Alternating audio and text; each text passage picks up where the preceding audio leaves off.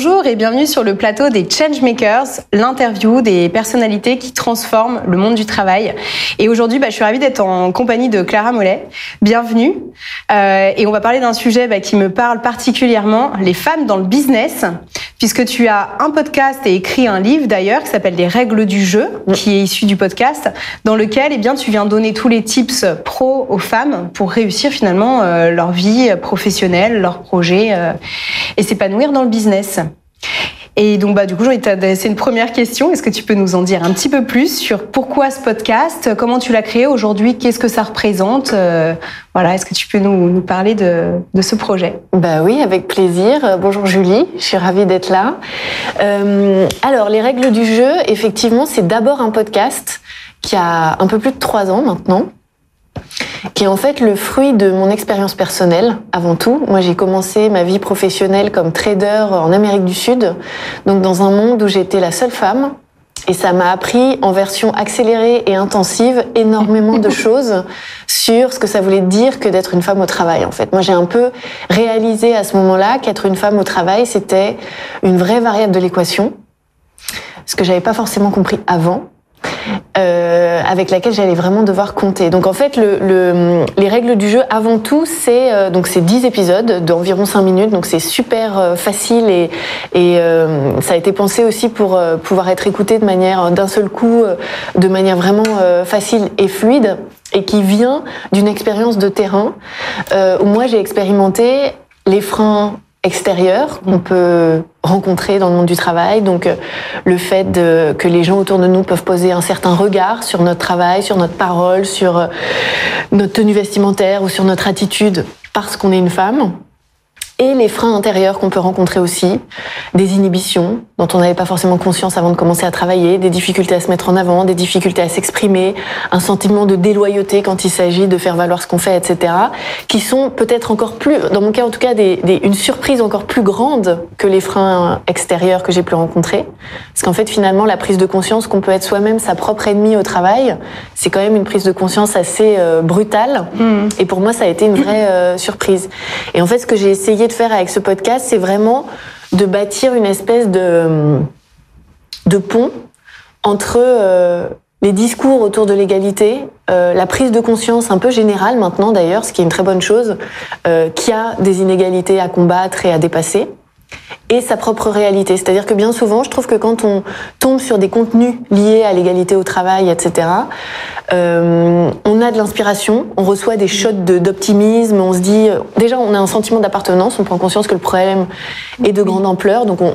C'est pas isolé, c'est pas nous. Euh... Exactement, c'est vraiment, ça nous dépasse, donc c'est aussi assez rassurant. Mais une fois qu'on a refermé le livre ou qu'on a fini la vidéo, je sais pas quoi, on retourne à sa place, à son travail, et en fait, notre réalité n'a pas changé.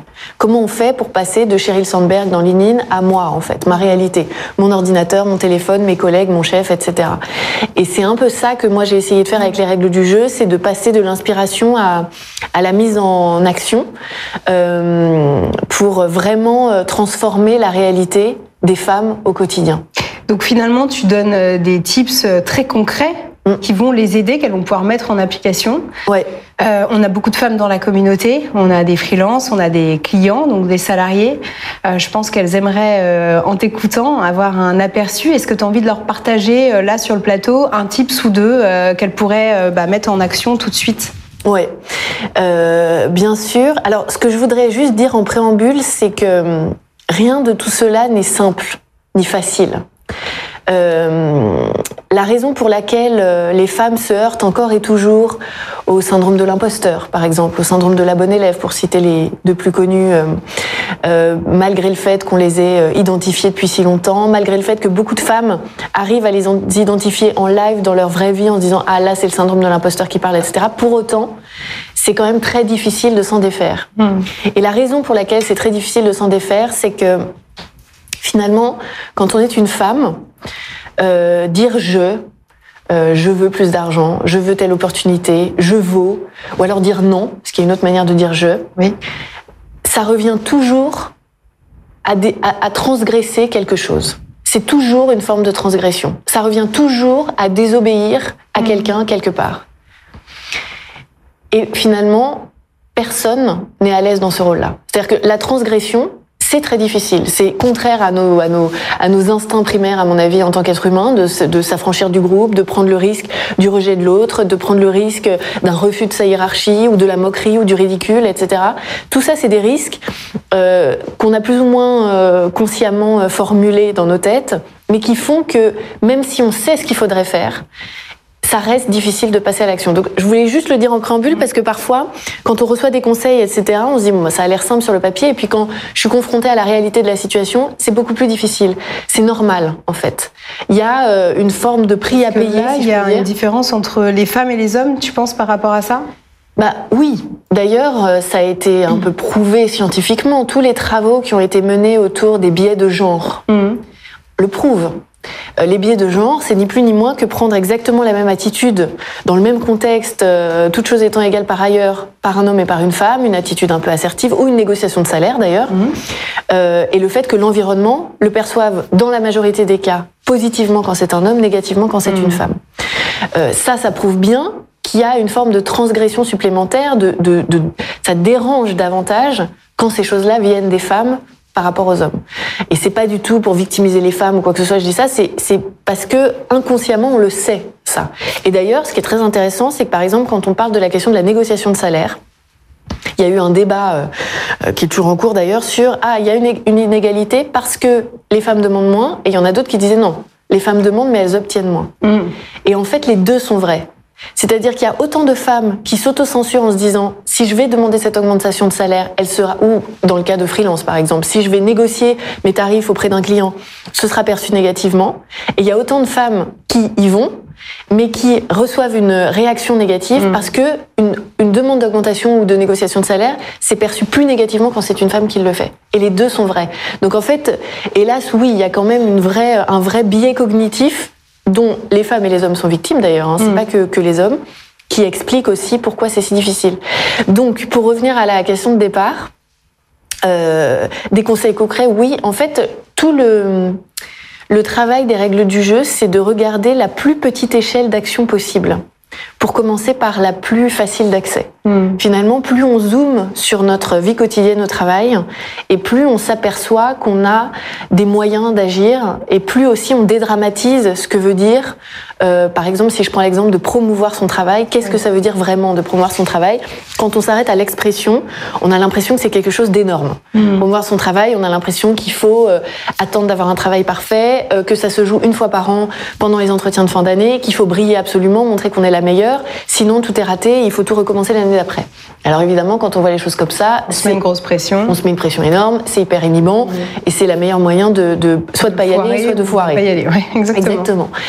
Donc en fait, euh, ce que je dis par exemple dans les règles du jeu, c'est que dire que promouvoir son travail, en fait, c'est pas ça du tout. C'est des toutes petites choses un peu tout le temps. Par exemple, euh, poser des questions aux gens avec qui on travaille, à notre chef, en rapport avec ce sur quoi on travaille. Par exemple, rendre compte régulièrement de ce qu'on fait de manière informelle, aller passer une tête dans le bureau de son boss ou euh, passer un coup de fil à son client en fonction des relations qu'on a avec son environnement de travail, euh, freelance, etc., indépendant, pour rendre compte régulièrement un peu de ce qu'on fait. Faire part de ses difficultés. C'est aussi une manière, en fait, promouvoir son travail, c'est rester dans le paysage mental des gens. Mmh. C'est pas briller nécessairement, même si évidemment le but secondaire euh, et ultime c'est ça. Le premier but, c'est d'être identifié pour ce qu'on fait. C'est que quand les gens... curiosité, ton adaptabilité, comme tu disais. Exactement. Des questions. Euh... Exactement. Être présent en fait dans le paysage mental des autres, parce qu'il faut bien avoir conscience évidemment que les autres ont aussi leur propre agenda leur propre vie à gérer, leurs propres mm. contraintes, leur propre hiérarchie, leurs propres clients difficiles, leurs propres contreparties à gérer, leurs propres conflits interpersonnels au travail, que sais-je. Donc en fait, c'est une manière aussi de leur faciliter la tâche que d'aller vers eux sans attendre qu'ils viennent vers nous, et de leur, euh, un peu tout au long de l'année par exemple, euh, de leur semer comme ça des espèces de toutes petites... Euh, de tout petits cailloux qui leur rappellent ce sur quoi on travaille pour que quand ils pensent à Julie, ah bah Julie c'est mm. c'est tel dossier, c'est tel achievement, c'est telle chose, etc. Donc encore une fois, poser des questions, c'est tout petit. Rendre compte de manière informelle de ce qu'on fait, c'est tout petit. Partager des informations aussi. Par mm. exemple, vous, tombez sur, j'ai n'importe quoi, un article intéressant. Sur, les concurrents, sur un Sur les concurrents, sur, ce sur quoi vous travaillez, etc. Vous le partagez. Et eh ben, tout ça, en fait, c'est des manières de promouvoir son travail. Et là, on se rend compte qu'en fait, la, derrière la formule se cache une réalité extrêmement euh, facile d'accès, en fait. Oui, c'est assez facile à mettre en place. Ouais. Et tout le monde peut le faire parce qu'une autre, une autre, euh, comment dire, une autre inhibition un peu euh, qui peut se mettre en place, qui, qui, qui font partie un peu des excuses qu'on s'invente pour pas faire ce genre de choses, c'est de se dire que c'est réservé à certains. Hmm. C'est de se dire que pour pouvoir promouvoir correctement son travail, il faut être à l'aise, extraverti, euh, très sûr de soi, etc.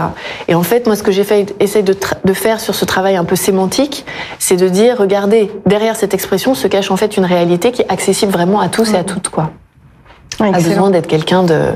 C'est pas réservé à des élites, quoi, de promouvoir son travail, de négocier, etc. etc. Oui, on n'est pas obligé d'attendre d'avoir euh, quelque chose à vendre aussi euh, sur des résultats, euh, un projet, comme tu le disais. on peut le faire au, quotidien sur des choses simples, ouais. sans avoir à se vendre, mais garder ce lien, ce contact. Et, exactement. C'est plus une affaire exactement de créer un contact mm. pour être clairement identifié dans l'esprit de l'autre.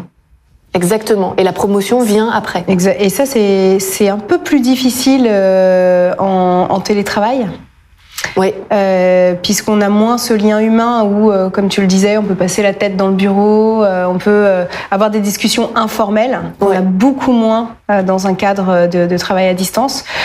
tu penses qu'on peut adapter ça comment, par exemple? Je pense qu'en fait, le principe reste le même. C'est-à-dire qu'en fait, le but du jeu, ça reste de créer une, un fil de communication un peu, un peu constant et léger. Surtout, enlever du poids, quoi. parce que c'est dans notre intérêt et dans l'intérêt de la personne en face de nous. Alors c'est sûr qu'en télétravail, euh, le côté informel et, euh, et, léger est un petit peu entravé. Maintenant, euh, ça peut être simplement d'envoyer des mails en disant voilà où j'en suis, de passer un coup de fil. Moi, je, je, suis quand même encore assez adepte. Oui. Je pense que ça reste la meilleure manière de faire, de passer un coup de fil à quelqu'un, de partager des informations par mail. C'est quand même aussi un moyen super efficace. Encore une fois, tu tombes sur un article, tu le partages à toute ton équipe en disant bah voilà, j'ai pensé que ça pouvait vous intéresser, je travaille là-dessus, ça m'a fait penser à ça.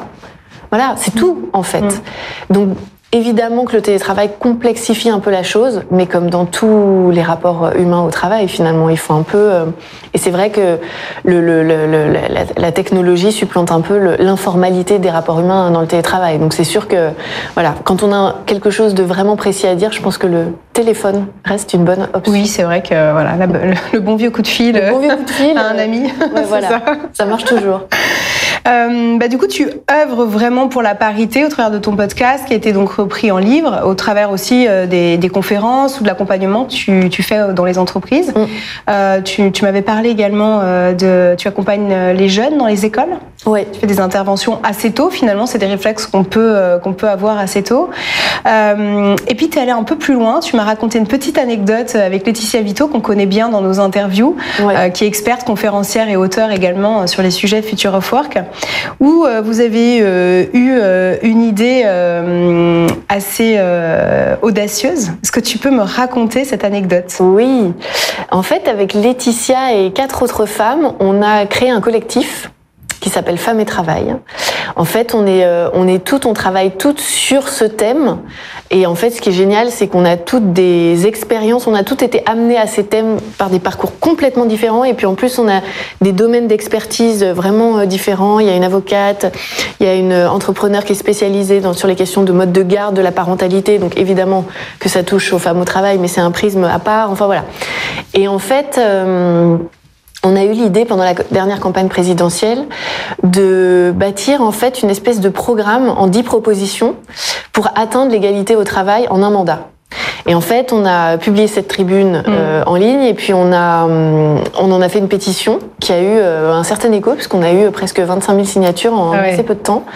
Et donc le but, c'était à l'époque d'interpeller les candidats sur euh, sur ce thème qui est à la fois en fait le paradoxe et le, le risque, c'est que c'est un thème dont on parle beaucoup Mmh. Les femmes en général, la place des femmes dans la société et les femmes au travail en particulier. Mais pour autant, les choses, même si elles bougent, même s'il y a un cadre législatif qui, qui s'étoffe, etc., les chiffres évoluent très lentement. C'est vrai. Et on a besoin, parce que des initiatives comme la mienne, comme tout le travail que fait mmh. Laetitia, etc., c'est fantastique, mais on a besoin aussi d'une volonté politique pour faire passer les choses à une plus grande mmh. échelle. On a besoin vraiment que, euh, on a besoin de moyens pour mmh. créer des, des, des, structures de garde supplémentaires. On a besoin vraiment d'une un, vraie volonté politique pour faire progresser les choses de manière euh, significative. Et en fait, ce qui nous a sauté aux yeux, c'est que c'était tout à fait possible de le faire en un mandat avec certes des moyens, puisqu'il faut mobiliser des moyens humains, financiers, etc. Mais euh, donc il faut qu'il y ait une vraie volonté, un vrai engagement de la part des pouvoirs publics là-dessus. Mais c'est vraiment possible de le faire. Donc nous, on a, en, mêlant un peu nos expertises, on a listé 10 propositions. C'est toujours en ligne d'ailleurs. Ok. Euh, on peut les retrouver où? Alors sur le site du collectif qui s'appelle Famille Travail, on peut les retrouver euh, en ligne. La pétition s'appelle 10 propositions. L'article est toujours en ligne. 10 propositions pour atteindre l'égalité au travail en un mandat. Donc tout ça est encore en ligne, accessible un peu partout je pense qu'on l'a tout référencé sur nos sites respectifs aussi. Donc, euh. est-ce que ça fait écho? Vous avez eu un retour? En fait, alors on a eu un retour, disons, d'estime de, de, de, l'opinion, puisque vraiment la pétition a pris euh, hmm. assez vite. Euh, hélas, on n'a pas eu de retour des candidats. Il aurait peut-être fallu qu'on ait, on n'a peut-être pas franchi la barre symbolique des. c'est pas fini. Non, c'est pas fini. c'est pas du tout fini. C'est sûr que nous, on avait surfé sur le calendrier électoral, hmm. mais c'est évidemment pas terminé. Mais c'est vrai que hum, Bon, évidemment, on est dans un contexte un peu compliqué. Euh, faut toujours, enfin, les, les, priorités sont tous discutent. Mais c'est vrai que ce qui est un tout petit peu gênant avec euh, le thème des femmes au travail, etc., c'est qu'on a l'impression que c'est un thème auquel les pouvoirs publics s'intéressent quand elle peut se le permettre c'est-à-dire quand il n'y a rien d'autre qu'elle estime mm. plus urgent de faire. Et que dès qu'on repas bascule dans un contexte économique dégradé, des tensions diplomatiques, qui sont évidemment des vrais problèmes à gérer, ça, repasse en dessous de la pile, ce mm. thème quand même. Donc c'est aussi pour ça qu'on constate euh, depuis des siècles et des siècles des avancées, des reculs, des avancées, des reculs, et qu'on a du mal à consolider les progrès. Mm. Donc moi, à titre personnel, c'est vrai que c'est ça qui me, qui me préoccupe parce que euh, ça, a été dit par euh, nombre de femmes très brillantes au fil des siècles. C'est vrai que c'est oui, la thématique n'est pas nouvelle. Euh, la thématique n'est pas nouvelle. Comme tu dis, les progrès sont encore très faibles. Ouais, et fragile en fait. Mmh. Et fragile, oui, il y a des Le Covid nous l'a prouvé. Ouais, c'est très très rapide en fait. Et le risque aussi euh, d'avoir de, autant d'intérêt médiatique et autour de ce thème, c'est que ça peut lasser aussi. Le problème, c'est qu'il y a aussi des fenêtres. Je pense, là, le fruit est mûr je pense du point de vue de l'opinion, etc. Mm. Le timing est parfait. Moi, je trouve ça génial d'être engagé sur ces questions en ce moment. C'est sûrement plus facile. On a peut-être plus d'espace, d'occasion de s'exprimer sur ce sujet euh, qu'il y a 50, 100 ans, etc. Euh, mais il n'empêche que si cette fenêtre-là se referme sans qu'on on soit parvenu à vraiment mettre en place de manière consolidée, solide, des vraies choses qui garantissent, en fait, qui rendent pérennes les progrès euh, euh en matière d'égalité dans tous les domaines, mais en, particulier dans le monde du travail, eh ben la fenêtre peut se refermer et, et, engloutir tous les efforts qui auront été faits parce qu'en fait il peut y avoir un phénomène de lassitude aussi mm. Au bout d'un moment. Oui, tout à fait. Donc le risque est grand. Euh, tu œuvres à différents, euh, enfin à différents niveaux, donc école, entreprise, mm. podcast et, et, livres. Donc mm. pour toutes les personnes qui nous écoutent et du coup j'ai envie de dire pour les hommes aussi parce que c'est des sujets du coup qui les on concernent. On en a besoin, ouais. Exactement, on a vraiment besoin d'eux dans, dans, ce combat. Euh, où est-ce que tu peux les inviter à écouter ton, ton podcast? Euh, Quels sont les, les bons contact que tu peux nous partager pour terminer cette interview? Eh bien, un peu partout, euh, sur toutes les plateformes, les règles du jeu, c'est disponible partout. Le livre est disponible partout, c'est très facile de trouver. Sur les réseaux sociaux, Instagram, LinkedIn, euh, classique. Le podcast a, été traduit là en début d'année en anglais, donc je, il commence un peu à, ouais, ça c'est super. Donc ça commence un peu aussi à à conquérir d'autres publics et d'autres cultures. Et d'autres cultures, ouais, pays dans lesquels c'est peut-être un peu différent. Exactement. C'était d'ailleurs un peu ma curiosité en le traduisant en anglais de savoir si ça allait résonner euh, mm. dans d'autres cultures euh, parce que les enjeux sont pas les mêmes, les systèmes scolaires sont pas les mêmes, donc on n'est pas formaté de la même façon, etc. Pour l'instant, euh, ça prend, donc c'est mm. vraiment intéressant à voir. Et puis, ouais, plein de projets en cours, etc. Donc, je, enfin, je communique sur les réseaux et, et sur mon site, donc pour les gens qui sont intéressés, c'est facile à trouver. Eh ben, merci beaucoup Clara. Et puis bah, pour tous ceux qui nous écoutent, euh, bah, vous pouvez retrouver euh, cette interview ainsi que d'autres également sur toutes les plateformes de podcast, sur YouTube et sur notre site web freelance.com. Eh ben merci, à bientôt. Merci beaucoup, à bientôt.